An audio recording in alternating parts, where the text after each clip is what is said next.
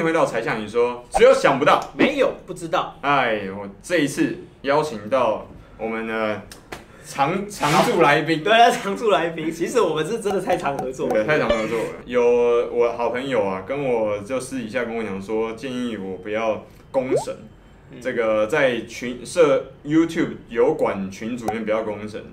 这个有一些比较情绪或仇恨发言的极端或者是仇恨言论，对网友。但是我现在要跟大家讲，在这一集里面特别提出来跟罗老师讨论，为什么要这样设，还有这个言论自由的界限到底在哪里？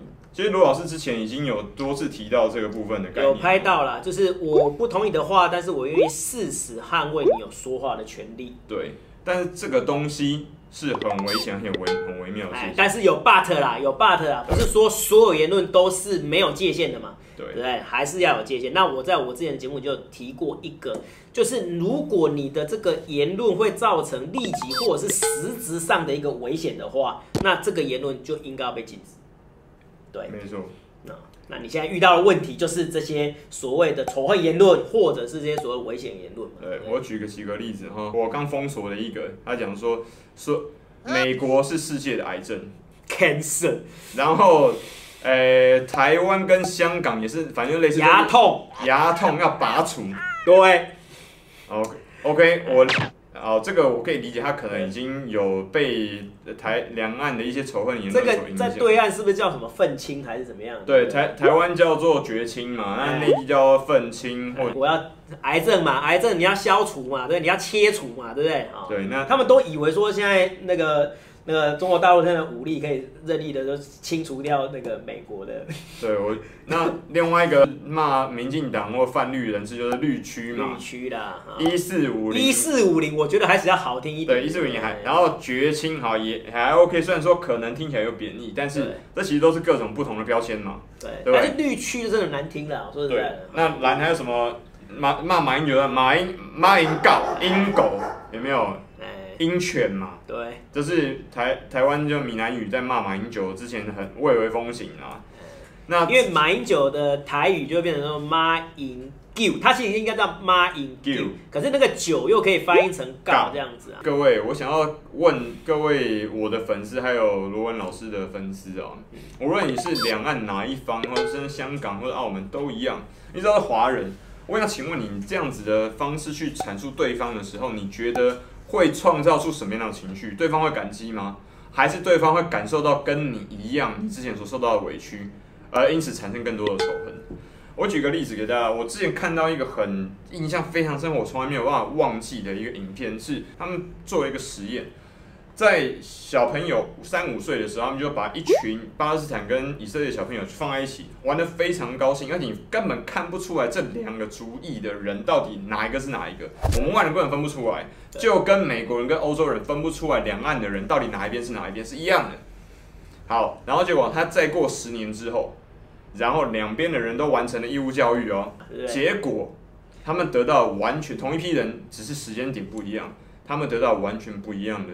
访谈的结果，十年后双方都彼此仇恨，不死不休。我问大家，再问一次，你觉得你的仇恨言论能够创造出什么样的正面、积极、建设性的意义给两岸？无论你希望独立或者你希望统一都好，我要问大家，你觉得这样的情绪跟这样的仇恨能够创造出什么东西？能够让我们更过得更好吗？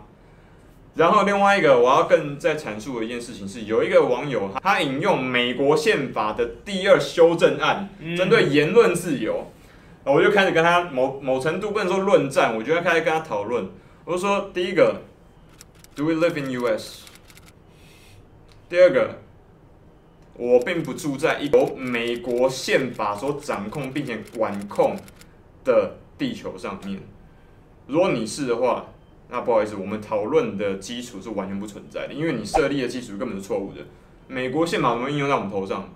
中国大陆的网友引用美国宪法，然后跟你谈言论自由。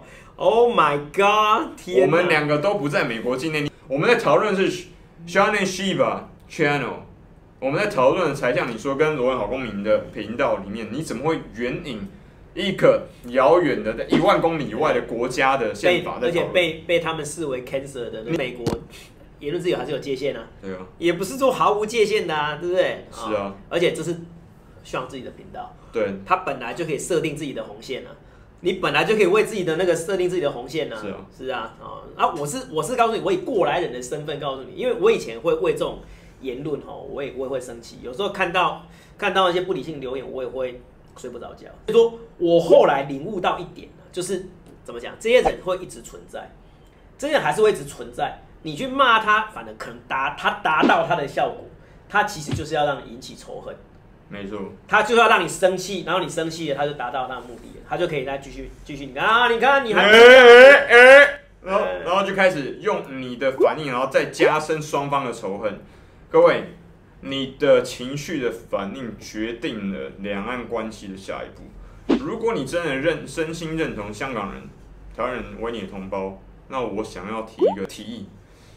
从此后看到相关的类似的情绪，这种很激动的言论，甚至仇恨的评论，都不要对其有相关的应对。我们只要找出什么，两岸都愿意理性、尽可能的理性、中立，跟呃去掉情绪的这种呃理性讨论的朋友去交流。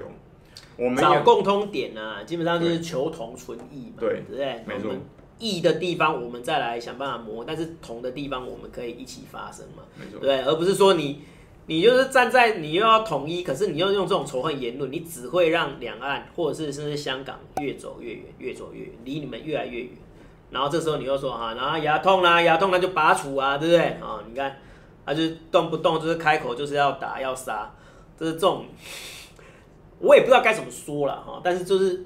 总会总还是会有这种人存在啊！你要你要删他也不是，又不删他也不是。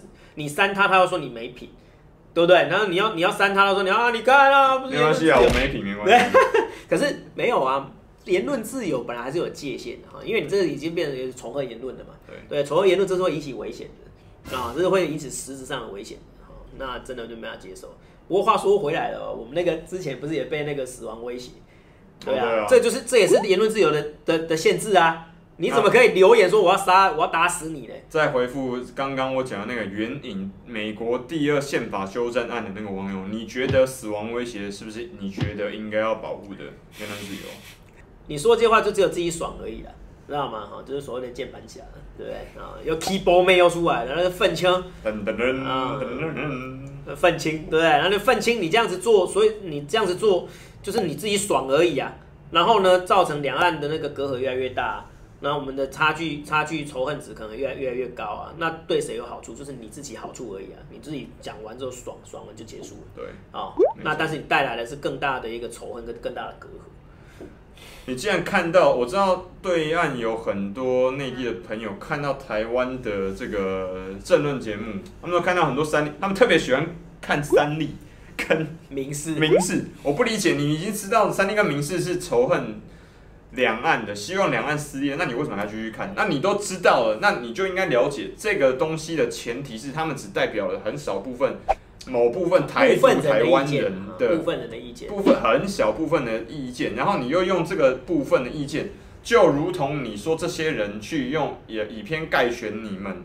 的想法，那你也同时用这样的方式来以偏概全台湾人，这你听起来，你有没有听起来这个逻辑是有很有大的问题的？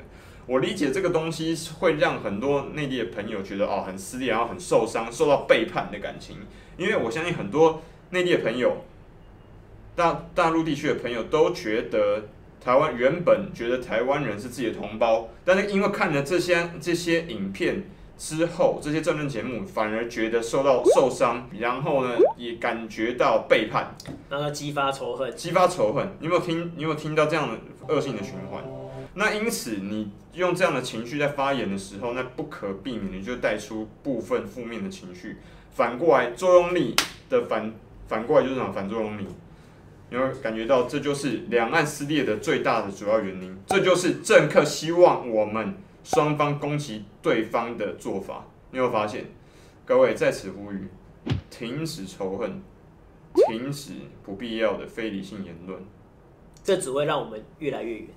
从你我开始。如果你觉得台独人是这样做是不对的，是不应该的，那请向上提升，而不要像他们一样向下沉沦。OK，注意啊，如果你会看到下支影片，取决于我们两个有没有挣到足够广告费，请帮我们看完广告啊，订阅、按赞、分享。好，才向你说，跟罗文好公民记得按赞分享。OK，好，才向你说，下次影片再见，拜拜。